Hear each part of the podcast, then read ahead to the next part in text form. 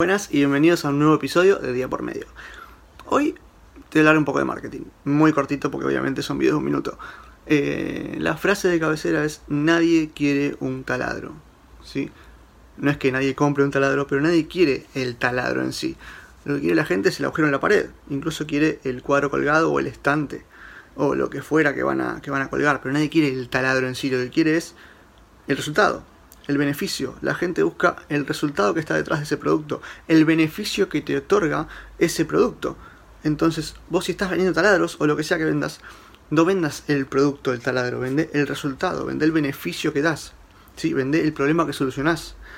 Ya lo hemos hablado mucho esto de marketing, pero es así. No, no vendas el taladro, no vendas el producto, vende el beneficio, el resultado que le estás dando. Vende esa felicidad que le da a la persona solucionar un problema o el placer que le da determinado producto.